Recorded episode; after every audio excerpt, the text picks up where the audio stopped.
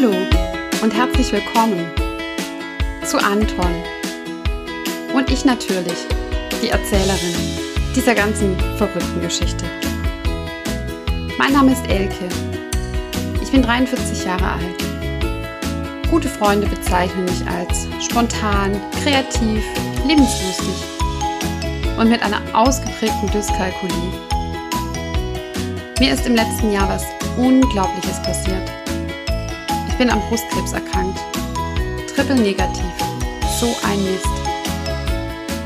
Wie es mir in meiner Erkrankung ergangen ist und immer noch ergeht, davon möchte ich euch erzählen in meinem Podcast Anton und ich. Ich möchte eine von ganz, ganz vielen Stimmen sein zum Thema Brustkrebs. Denn Brustkrebs, das kann jede und jeden von uns betreffen. Also hört mal rein. Ich freue mich auf euch.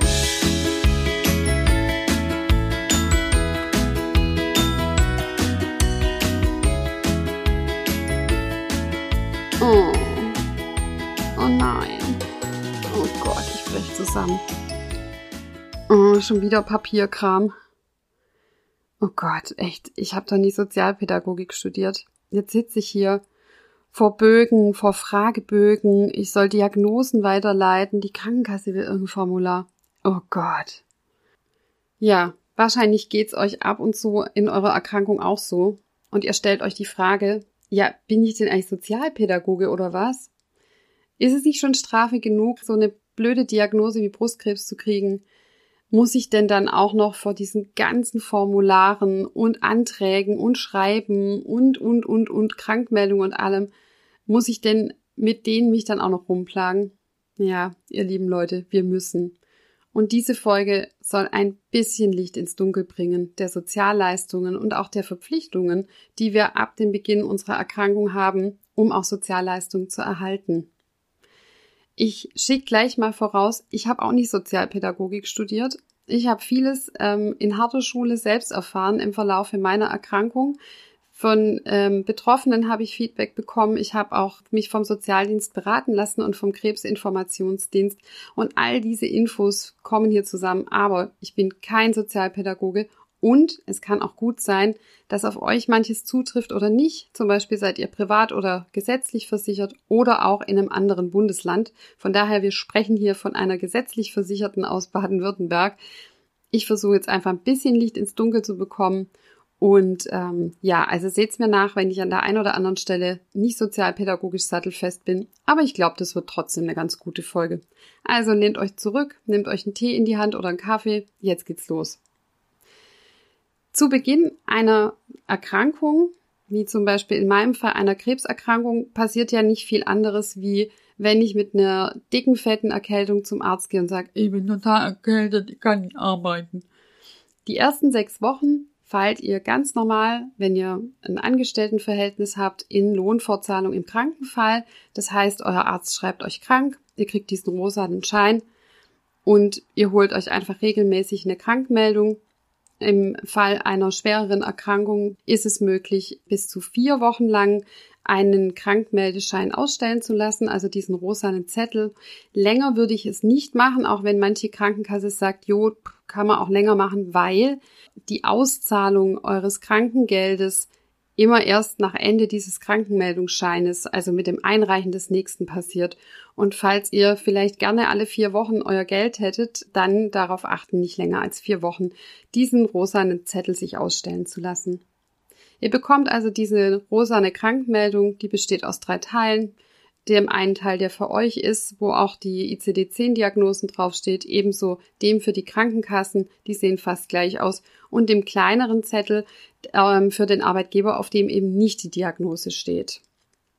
Wichtig ist, darauf zu achten, dass die Krankmeldungen aneinander lückenlos sein müssen. Also gucken, wenn Freitag der letzte Tag ist, auf den eure Krankmeldung ausgestellt ist, dann guckt, dass ihr auch Freitag wieder in der Arztpraxis seid, dass ihr einfach eine möglichst lückenlose Krankmeldung habt und auch bei Feiertagen und so und Brückentagen darauf achten, dass echt da keine Lücke drinne ist, denn die wird euch gnadenlos vom Krankengeld abgezogen.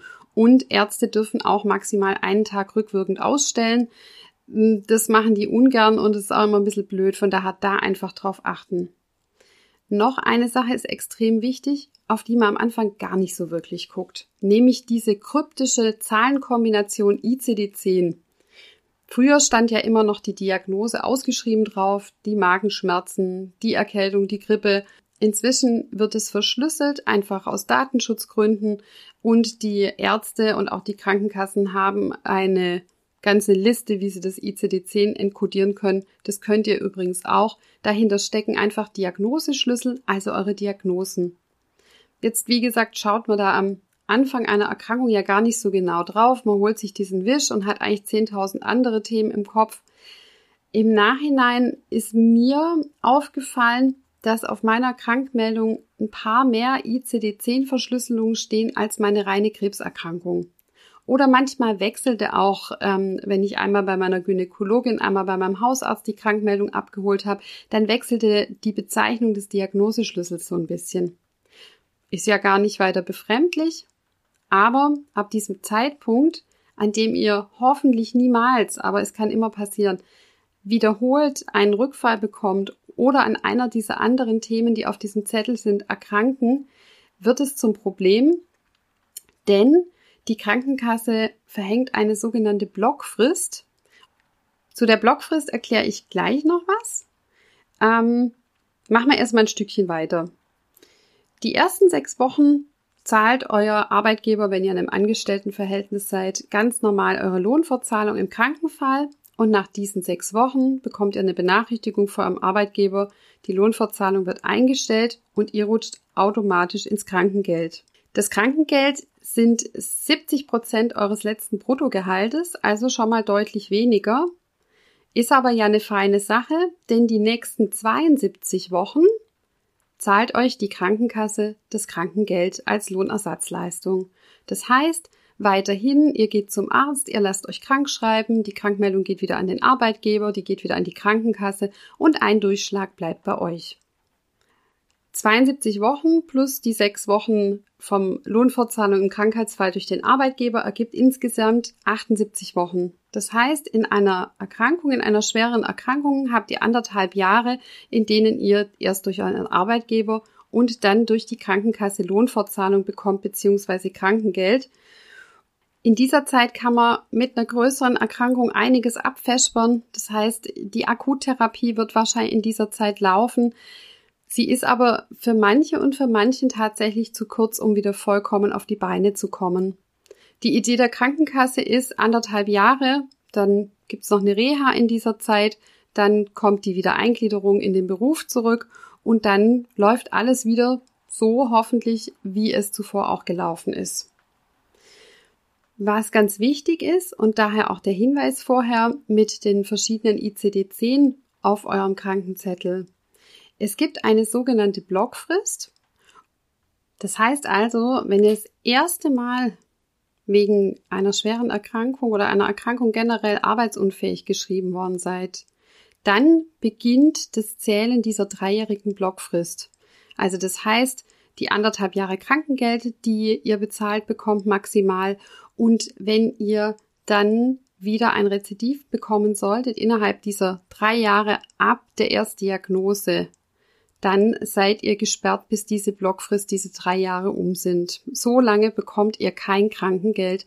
Und daher, so wird auch ein Schuh draus, ist es extrem wichtig, welche weiteren Diagnosen noch bei euch auf der ICD-10 ähm, auf eurem Krankenschein stehen. Wenn da zum Beispiel noch Depression mit draufsteht oder wenn da draufsteht ähm, Polyneuropathie, ähm, weil ihr von der Chemotherapie lediert seid oder andere Sachen, die nur im entferntesten mit dieser Erstdiagnose in Verbindung gebracht werden.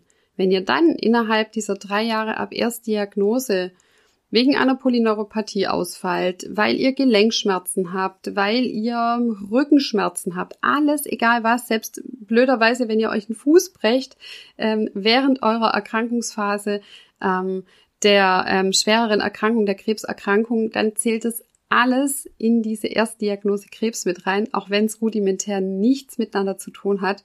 Und auf all dieses wird eine Blockfrist verhängt. Von daher, A, lieber nicht das Bein brechen, solange ihr noch krankgeschrieben seid. Das kann man nicht immer verhindern. Aber Ärzte darauf hinweisen, die wissen das nämlich oft gar nicht, dass sie nicht freundlicherweise viele Diagnosen, die äh, sie mit dem Patienten zusammen besprechen, mit auf die Krankmeldung packen, sondern wirklich nur die eine relevante Diagnose mit draufpacken. Ganz wichtig. Blockfristen können auch parallel zueinander stattfinden. Das heißt, ihr habt letztes Jahr eine Krebserkrankung gehabt, seid wieder in den Job gegangen, brecht euch da danach das Bein, hat rudimentär nichts mit der Krebserkrankung zu tun, lässt sich daraufhin auch nicht zurückführen und somit ist die Blockfrist für eure Krebserkrankung schon ein Jahr alt und die Blockfrist, wenn ihr länger als sechs Wochen krank seid durch den Beinbruch, fängt dann für das Bein ab dem ab Woche sieben von vorne an. Also es können auch mehrere Blockfristen parallel zueinander laufen. Oh mein Gott, wie kompliziert.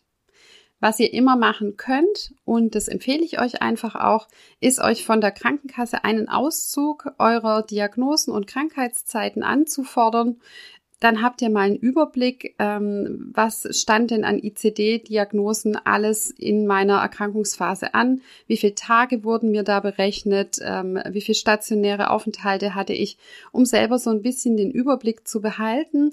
Und auch, auch die sind ja nur Menschen, wenn da ein Fehler seitens der Krankenkasse auch drinne ist, nochmal anzurufen. Oder wenn ihr sagt, ähm, das habe ich noch nicht verstanden, dann habt ihr einfach auch Material in der Hand und könnt euch nochmal genauer informieren. Ja, und im Hinblick auf die Lohnfortzahlung gibt's auch was zu beachten. Der Arbeitgeber bezahlt nämlich die Lohnfortzahlung, also diese sechs Wochen ab der ersten Krankmeldung, erst wieder, wenn ihr mindestens sechs Monate am Stück gearbeitet habt, beziehungsweise nach Ablauf eines Jahres frühestens, nachdem ihr die erste Krankmeldung zur gleichen Diagnose abgegeben habt. Jetzt schauen wir aber erstmal drauf, was die Krankenkasse denn noch so tut, als das Krankengeld zu bezahlen. Da gibt's nämlich einiges zu beachten in so einer Erkrankung, wo ihr Leistungen bekommt, die euch zustehen oder euch auch sehr viel Stress und Ärger ersparen könnt. Das erste, das mir dazu eingefallen ist, sind die Fahrtkosten. Mit so einer Krebserkrankung verbunden, zumindestens war es in meinem Fall so, ist ja der Besuch der Chemotherapie wöchentlich.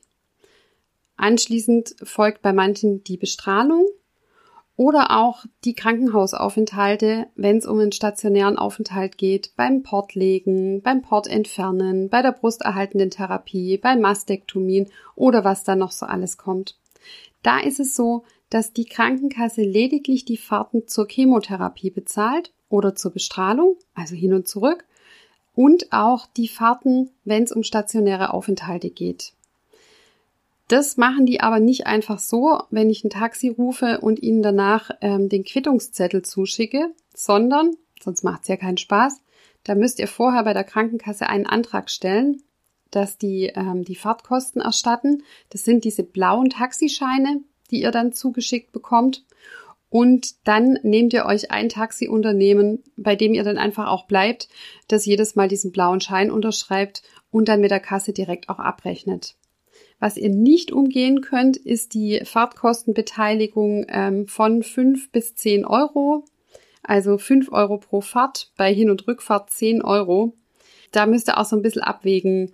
Ist es schneller irgendwie, wenn euch jemand ähm, privat irgendwie hinfahren kann und ähm, zahlt ihr eigentlich mehr, wenn ihr die fünf Euro pro Strecke dem Taxifahrer beziehungsweise der Krankenkasse gebt oder lohnt sich das? Was nicht bezahlt wird, und das fand ich damals echt eine ziemliche Schande, wenn so eine Chemotherapie mal ausfällt, weil man einfach zu schwach ist, eine Chemotherapie ähm, sich zu kredenzen und damit natürlich auch zu schwach ist, Auto zu fahren, dann zahlt die Kasse diese Fahrt ins Krankenhaus für eine Infusion, für eine Spritze, für was auch immer, natürlich nicht. Und denjenigen, die sich überlegen, immer privat zu fahren, kann ich auch schon mal viel, viel Spaß beim Dokumentieren und Abrechnen wünschen. Ich habe ähm, die Fahrten zu meiner Klinik, bin ich zur Chemotherapie immer von meinem Mann gefahren worden und eben auch äh, zu den Terminen, zu den vielen, an denen ich sonst so in der Klinik sein musste.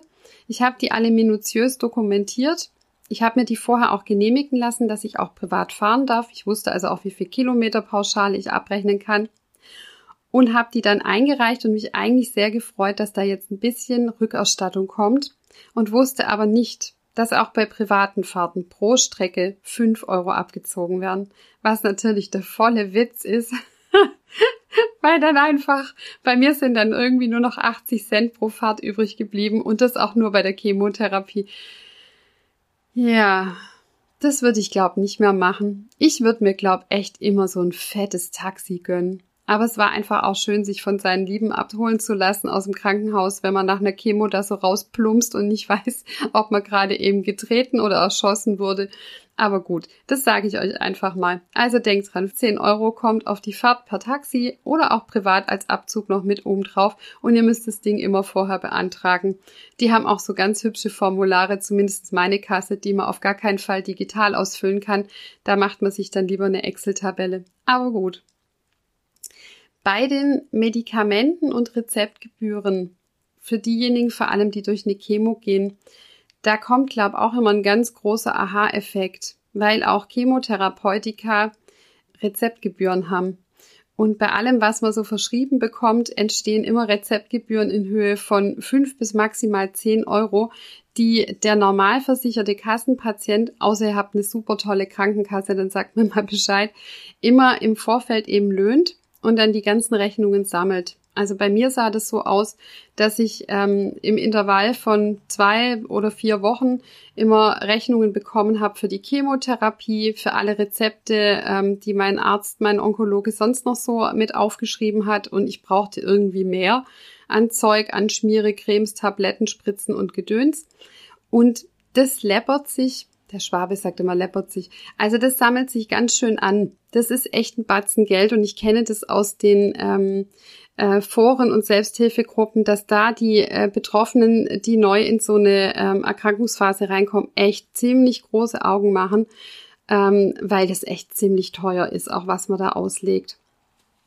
Bei den meisten Kassen ist es so, dass man diese Beträge sammelt und ähm, es gibt auch so einen Rezeptkostenbefreiungsrechner auf den Homepages der äh, gängigen Krankenkassen, wo man mal ausrechnen kann, was man selber so an Beitrag bezahlt, dann abzüglich des Gehalts, gemeinsam veranlagt und so weiter und so fort. Und dann rechnen die einem ab dem welchem Cent ähm, denn die Rückerstattung ähm, der Krankenkasse loslegt. Bei mir hat es nicht funktioniert. Ich fand es trotzdem eine Mordsumme. Was sich immer lohnt, ist bei derselben Apotheke von Anfang an zu bleiben. Denn was nicht über die Kasse abgerechnet werden kann, könnt ihr ja auch steuerlich geltend machen. Und dann bei der Apotheke am Ende des Jahres einmal den Auszug für verschreibungspflichtige Medikamente und einmal den Auszug für alle Medikamente, die man sonst noch so konsumiert hat, sich geben lassen und bei der Krankenkasse, aber auch bei der Steuer einfach geltend machen und gucken, wo man sich da ähm, einfach auch noch eine Rückzahlung holen kann. Auch die Zuzahlungsbefreiung ist durchaus eine Option, die man am Anfang mit seiner Kasse mal klären kann, ob man in eine Zuzahlungsbefreiung reinfällt. Und was auch noch wichtig ist, es gibt ja viele Medikamente, die wir auch ohne Rezept kaufen können. Die heißen OTC-Präparate. Over the counter, also was man so über den Ladentisch reicht. Und normalerweise werden die nicht von Kassen erstattet. Also die ganzen Nahrungsergänzungsmittel oder manche Cremes und Salben und Gedöns. Bei ähm, Krebserkrankungen gibt's aber eine andere Regelung, dass die in den Therapiebestand mit reinfallen, den eine Krankenkasse zahlt. Und es gibt eine Liste der verordnungsfähigen rezeptfreien Arzneimittel, also diese OTC-Ausnahmeliste im Internet. Guckt da mal unter OTC-Ausnahmeliste. Ähm, packe ich euch den Link auch in die Show Notes. Und ähm, weist doch bitte euren Arzt oder Ärztin darauf hin, wenn die euch was in der Richtung empfiehlt, ob die mal in dieser Liste gucken kann, ob die in den trotzdem in diesen sogenannten Therapiebestand, den die Krankenkasse mitzahlt, ähm, einfach reinfallen. Das erspart auf Zeit und Dauer enorm Geld. Bei Heilmitteln, also Physiotherapie, Ergotherapie, Massagen, ist es auch so, dass wir zehn Prozent der Kosten selber tragen müssen. Das kennt ihr ja auch, wenn ihr ein Rezept bekommt zur Physiotherapie und dann sagt der Physiotherapeut am Anfang oder am Schluss, Sie müssen übrigens noch die Rezeptgebühren bezahlen. Und auch da ist es so, dass die Erkrankung Krebs in eine sogenannte langfristige Heilmittelbehandlung münden kann. Das heißt, dass der Arzt empfiehlt Physiotherapie, Lymphdrainage, Ergotherapie ist was, was längerfristig angeordnet ist aufgrund der Restsymptomatik oder der Probleme. Und dann ist es so, dass man eine entsprechende Bescheinigung vom Arzt bekommt und die reicht man bei der Kasse ein und dann entscheiden die darüber, ob man dann einfach zuzahlungsbefreit ist. Bei Physio, Ergo, Massage kann ich euch sowieso den Tipp geben, nutzt und reizt, wenn ihr da Probleme noch habt, ähm, die Verschreibungszeit so lang wie möglich aus. Krebs ist eine Erkrankung, wo man noch sehr lange gut durch Heilmittel von den Ärzten versorgt wird und ähm, jeder, der da Bedarf hat, sollte den einfach auch nutzen. Spannend ist es auch bei so Hilfsmittelthemen wie Prothesen, prothesengerechte Badeanzüge und auch Perücken, denn auch die müssen im Vorfeld Rezept vom Arzt bei der Kasse beantragt werden und eingereicht werden und dann erzählt die, welchen Betrag sie da dafür einfach auch zur Verfügung stellt. Zuzahlung ist da auch zwischen 5 und 10 Euro von uns wieder. Großes aber machen aber da bei mir wenn man mit diesem äh, Rezept und der Genehmigung der Kasse zu einem äh, Zweithaarspezialisten marschiert und der äh, zaubert so einen wunderhübschen Fifi aus dem Regal und man denkt, oh ja, also wenn schon Krebs, dann wenigstens geile Matte.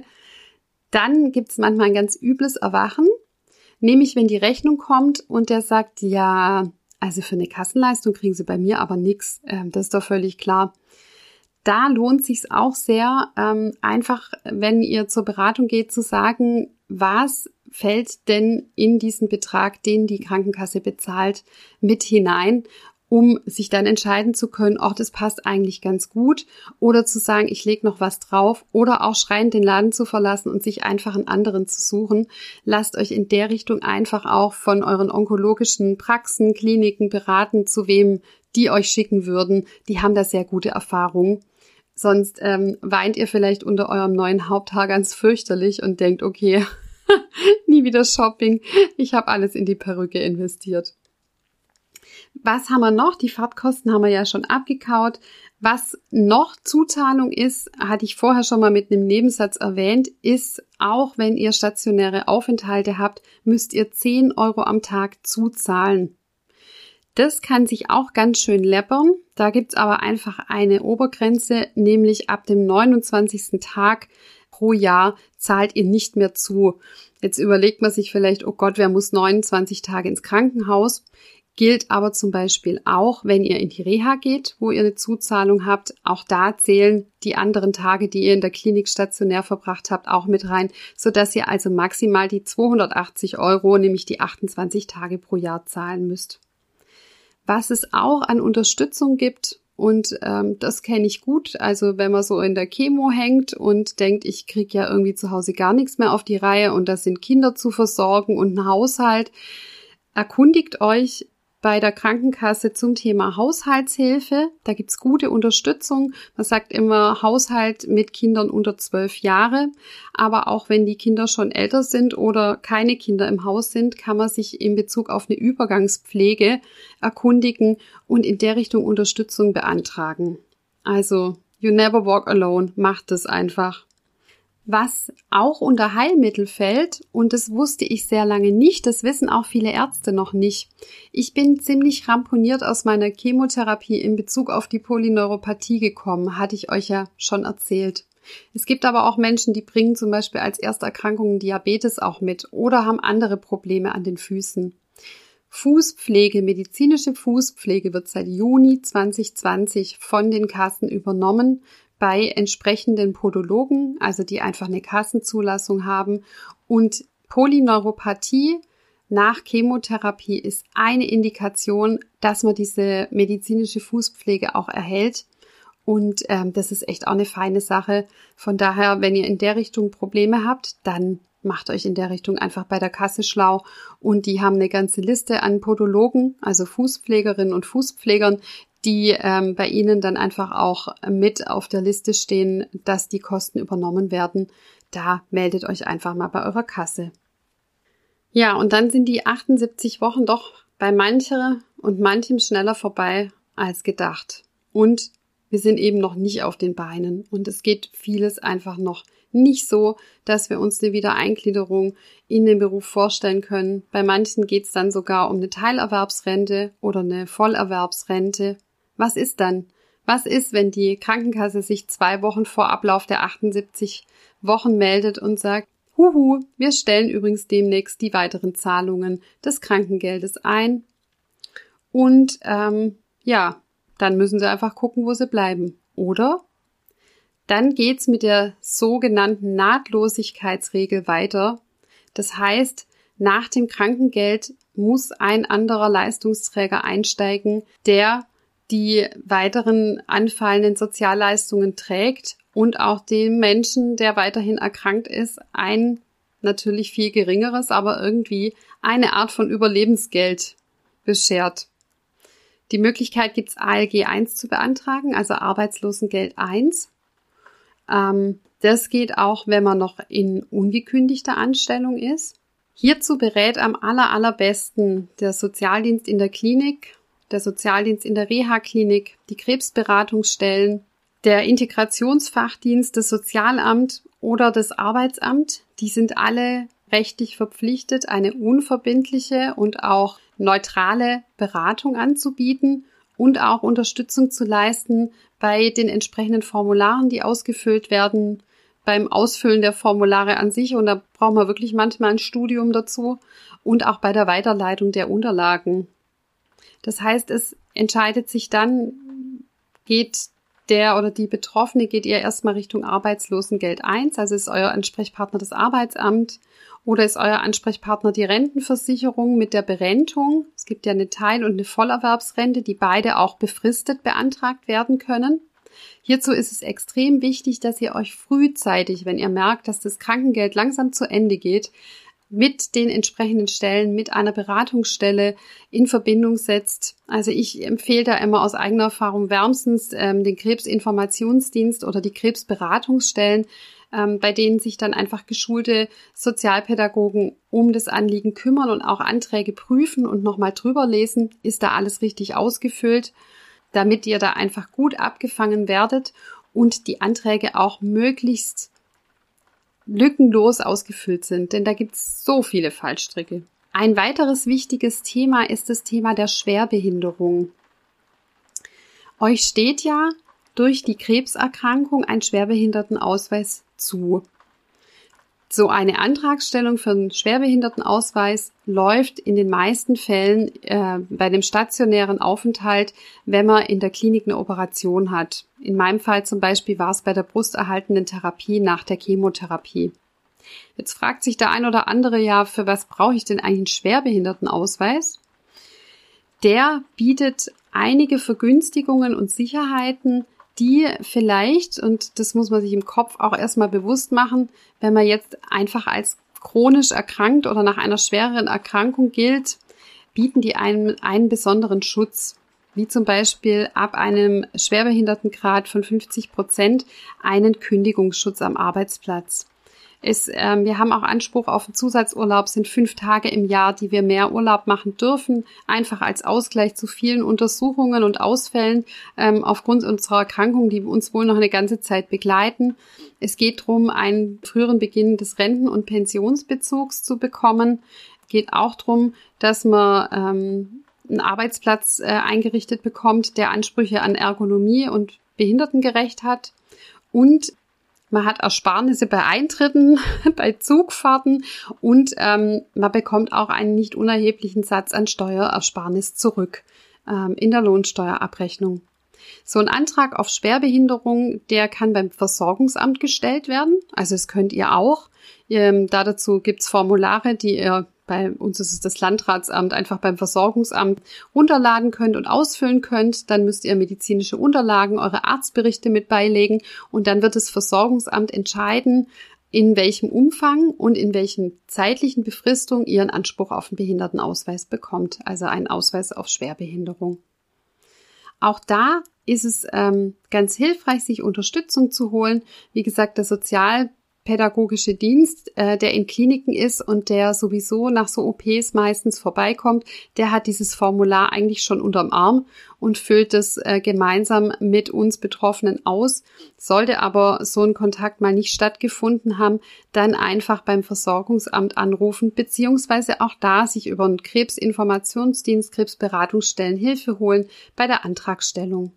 Was zum Beispiel über den Schwerbehindertenausweis, das wusste ich auch nicht, noch eine ganz äh, tolle hm, vielleicht auch eine ganz hilfreiche Information ist, dass zum Beispiel ab einem Grad der Behinderung 50 Prozent ähm, auch Kosten für eine angestellte Haushaltshilfe geltend gemacht werden können in Höhe von 924 Euro pro Jahr. Kann man das steuerlich geltend machen. Also finde ich schon mal echt eine ziemlich gute Sache. Oder man hat zum Beispiel auch einen Anspruch, ähm, an den Arbeitsplatz in Teilzeit zurückzugehen, was ähm, ja nicht immer so einfach funktioniert, aber über den Schwerbehindertenausweis einfach die Verpflichtung des Arbeitgebers ist. Es gibt dann noch verschiedene ähm, Merker, die so einen Schwerbehindertenausweis auch noch ähm, hat, wenn noch eine Gehbehinderung besteht, eine Sehbehinderung, wie auch immer. Und was zum Beispiel auch eine schöne Ermäßigung ist oder eine Idee, was auch nicht zu verachten ist, abschließend ist ähm, für alle unter euch, die zum Beispiel bei einem Automobilclub äh, Mitglied sind oder auch die eine Versicherung, Autoversicherung oder auch andere Versicherungen haben, da gerne mal anfragen zu sagen, ich habe eine Schwerbehinderung, bekomme ich eine Vergünstigung. Lohnt sich immer, sagt die Schwäbin jetzt zu euch. So, das waren jetzt ganz viele Informationen und wahrscheinlich hätte ich noch 100.000 weitere Informationen anhängen können. Aber ich glaube, da war einiges mit dabei und ich fasse es nochmal zusammen, dass ihr einfach jetzt nicht nur ein Sausen in den Ohren habt, sondern nochmal so die Eckpunkte wisst. Mein erstes Credo an euch ist, lasst euch beraten vom Sozialdienst in der Klinik, vom Integrationsfachdienst, von Krebsberatungsstellen, Krebsinformationsdienst, auch über Psychoonkologen. So eine Beratung ist kostenlos und unverbindlich und hilft einfach in den speziellen Fällen und bei spezielleren Fragestellungen nochmal richtig gut. Ich empfehle euch auch, die von der Deutschen Krebshilfe, das packe ich euch auch in die Show Notes, gibt's ganz tolle Wegweiser. Ähm, ich habe zum Beispiel den Wegweiser für Sozialleistungen für diesen Podcast mir einfach auch zur Hand genommen. Der ist mega gut aufgebaut und da hat viele Informationen nochmal drin. Aber holt euch Hilfe und zwar zu jeder Zeit eurer Erkrankung. Nicht scheuen, wenn ihr weniger Fragen dabei habt, als so ein Beratungsgespräch dauert, freut sich der Sozialpädagoge über eine zusätzliche Tasse Kaffee in seiner Pause. Dann der zweite Tipp an euch ist, ähm, checkt mal eure Versicherungen. Habt ihr eine Berufsunfähigkeitsversicherung? Das ist oft in der Rentenzusatzversicherung mit drinne. Dann greift die auch bei einer Krebserkrankung. Das wusste ich extrem spät und mir kam es mit einem Hallo wach, ähm, dass ich ja eine Berufsunfähigkeitsversicherung habe. Also die ist einfach Gold wert. Dann Guckt mal, habt ihr eine Krankentagegeldversicherung oder wollt ihr so eine abschließen? Versicherungen nach einer Krebserkrankung abschließen ist immer ein bisschen doof, weil ein bisschen teuer und manchmal nehmen sie einen auch nicht. Aber eine Krankentagegeldversicherung ist Gold wert, sobald ihr außerhalb eurer Lohnfortzahlung seid, weil ihr einfach durchs Krankengeld viel weniger Einkommen habt, wie ähm, ihr normalerweise in der Lohnfortzahlung habt.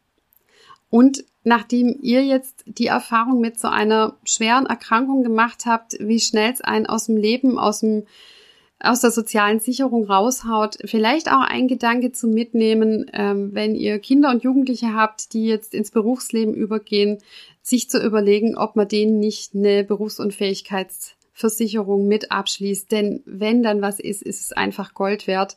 Und sobald man eben einmal eine Diagnose schwerer Art, sei es jetzt Krebs oder eine andere chronische Erkrankung hat, dann kommt man in solche Versicherungen entweder nicht oder nur sehr teuer rein. Also vielleicht eine Idee für euch, die Kinder und Jugendlichen abzusichern. Das Thema Geldnot ist ein Thema, das einem in so einer schweren Erkrankung begegnet. Und es ist überhaupt keine Schande, darüber zu sprechen. Also wendet euch an den Sozialdienst in der Klinik oder an eine unabhängige Beratungsstelle, an eine Schuldnerberatungsstelle, an den Krebsinformationsdienst. Ähm, es gibt auch einen Härtefonds, ähm, auf den man zugreifen kann. Eine Einmalzahlung, die man da bekommt, ohne sie zurückzahlen zu müssen und auch beim Arbeitsamt nicht als Einkunft angeben zu müssen. Da einfach mal informieren. Das ist keine Schande. So eine Erkrankung zwingt uns alle echt in die Knie. Und was ich auch ganz wichtig finde, ist, sich nicht unter Druck setzen zu lassen. Also, wenn euch irgendwie die Krankenkasse Druck macht, also wenn sie jetzt nicht arbeiten gehen, dann fallen sie halt hinten raus und müssen Arbeitslosengeld beantragen oder auch zum Reha-Thema mache ich noch mal eine Podcast-Folge. Aber auch da ist es so, dass der Sozialdienst oft, man ist ja da zwei bis vier Wochen nach der Akuttherapie in der Reha, äh, guckt sich gerade mal um und denkt, huch, hallo Leben, ähm, ich war im Moment in den letzten Monaten wo ganz anders. Lasst euch auch da von dem Sozialdienst, von der Beratung nicht unter Druck setzen lassen mit dem schnellen Wiederanfangen von Arbeit, sondern spürt da einfach in euch rein, der oder die eine, der tut es super gut und ich sage, ja, ich bin bereit, mein Therapieverlauf war vielleicht auch gar nicht so hart und anstrengend und der andere sagt, ich, ich weiß überhaupt nicht, wie ich das bewältigen soll. Gebt euch da echt auch Zeit.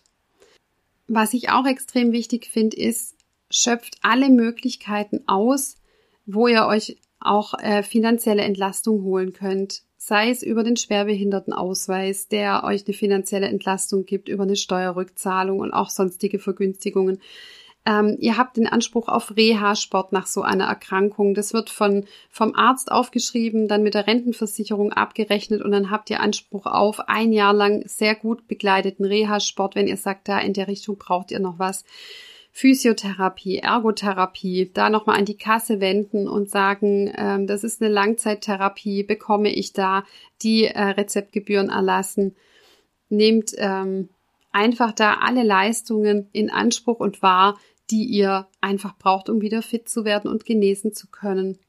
Und als letztes, das hat jetzt mit den haptischen Themen eines ähm, des Themas Sozialleistung gar nicht so viel zu tun, aber ich finde es enorm wichtig. Das ist der Krisenstab. Sucht euch die richtigen Ärzte, die euch da gut beraten und die euch gut gesonnen sind und nicht die, die sagen, ich stelle ab Oktober keine Physiotherapie-Rezepte mehr aus wegen meinem Budget und auch die, die euch da gut begleiten und bestärken auch. Sucht euch fitte Therapeuten, auch bei der Physio ist es so. Ähm, der eine, der streichelt nur und der andere macht eben richtig gute Lymphdrainage. Wenn ihr bei einem Physio seid und ihr habt eure sechs Termine abgefespert und ihr sagt, der ist gar nichts, dann geht er mit dem nächsten Rezept einfach woanders hin. Und sucht euch auch Entlastung und nehmt die Hilfe an, wenn ihr zum Beispiel im Freundes- und Familienkreis jemand habt, der sagt, ich kann's voll super mit Papierkram. Ich bin, ich arbeite auf einer Bank, ich mache den ganzen Tag nichts anderes als Papierkram. Oder Checkpot, ihr habt eine Sozialpädagogin oder einen Sozialpädagogen im Freundeskreis, dann fragt die doch einfach, kann ich dir den Papierkram geben?